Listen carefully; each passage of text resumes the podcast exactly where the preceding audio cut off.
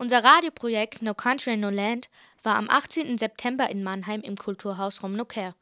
Es fand eine ganz besondere Veranstaltung statt. Ein Abend für und mit Silly Schmidt, die mit 96 Jahren die Geschichte des Überlebens erzählt.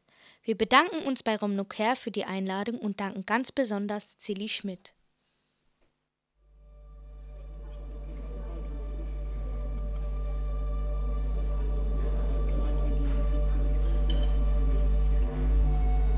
Meine sehr verehrten Damen und Herren, Oshade Joviale, Mehun Barkedo, Gaia Ratti, Amaro Romno Kate. Ich bin sehr froh, Sie heute hier willkommen zu heißen im Romno dem Kulturhaus des Landesverbands Deutscher Sinti und Roma. Ein Abend für Silly Schmidt. Es ist uns eine Ehre und eine Auszeichnung, dass du, liebe Silly, zu uns gekommen bist um mit uns gemeinsam diese Geschichte nochmal vor unseren Augen vorbeigleiten zu lassen. Das sollte eigentlich jedem einzelnen Zeitzeugen gewährt werden. Du bist einer der wenigen. Das liegt auch an der geschichtlichen Aufarbeitung, die lange Zeit gebraucht hat. Viele haben das gar nicht überlebt. Von den 10% Sinti, die den Völkermord überlebt haben, es waren nur etwa 4000, die überlebt haben, mag es heute noch vielleicht 200 bis 300 geben.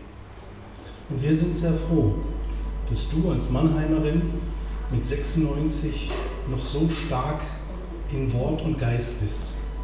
Ein herzliches Willkommen dir, liebe Silly.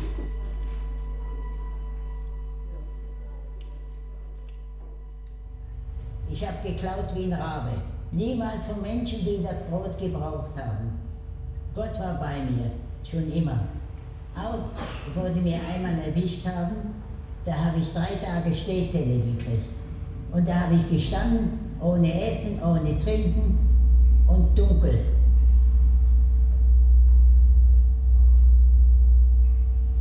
Ich habe es überlebt, ich war jung, das stimmt auch. Aber als ich da drinnen war, habe ich gedacht, ihr könnt mir einen Buckel runterrutschen. Wenn ich rauskomme, klaue ich weiter. Mein Vater war Schausteller. Wir hatten ein Wandergewerbe und ein Kino. Und mein Vater hat Vorführungen gemacht. Kino in den Bauerndörfern. Dazu brauchte er einen Projektor, eine Leinwand und die Filme. Das waren Stummfilme, dick und doof und sowas. Wir hatten etliche Filme, die wir immer gezeigt haben. Und einen Saal brauchte man. Mein Vater mietete dazu den großen Saal des örtlichen Wirtshauses und dann liefen wir draußen rum in dem Dorf und machten Werbung. Bim, bim, bim, heute 19 Uhr, der und der Film, im Wirtshaus so und so. Die Leute haben sich das dann auch gegenseitig weitergesagt und kamen abends, jung und alt, bezahlten einen Eintritt und schon ging es los. Mein Vater saß hinter dem Projektor und hat die Kurbel gedreht.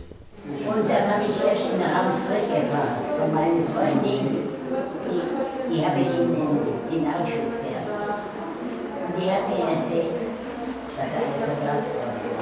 Und wie ich vom Lager kam, da sind die, die leben alle noch. Hat keiner mehr gelebt. Ich habe für eine Menschen gesprochen in Berlin, 300 Menschen, viele junge Menschen, und da war ich gefreut, dass die Jugend dabei war. Weil die Jugend sind ja nicht aufgeklärt worden. Waren alte Nazi, die haben die Schulen nicht gebracht. Die haben nicht erzählt, was passiert war. Nein, aber da habe ich gesprochen. Und das war meine Aufgabe. Und das habe ich erreicht.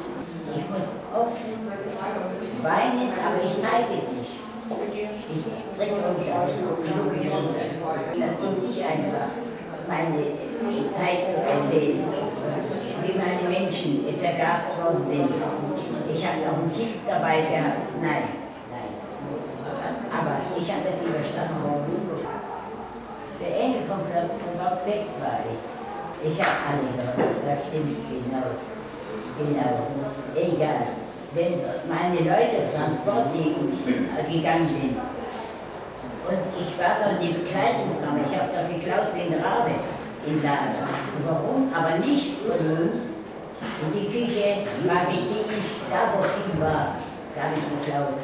Und ich habe gute Sachen gehabt habe ich meine Stiefel ausgezogen und bin gelaufen zu die, die Transport gegangen. Hier, die an, du brauchst es.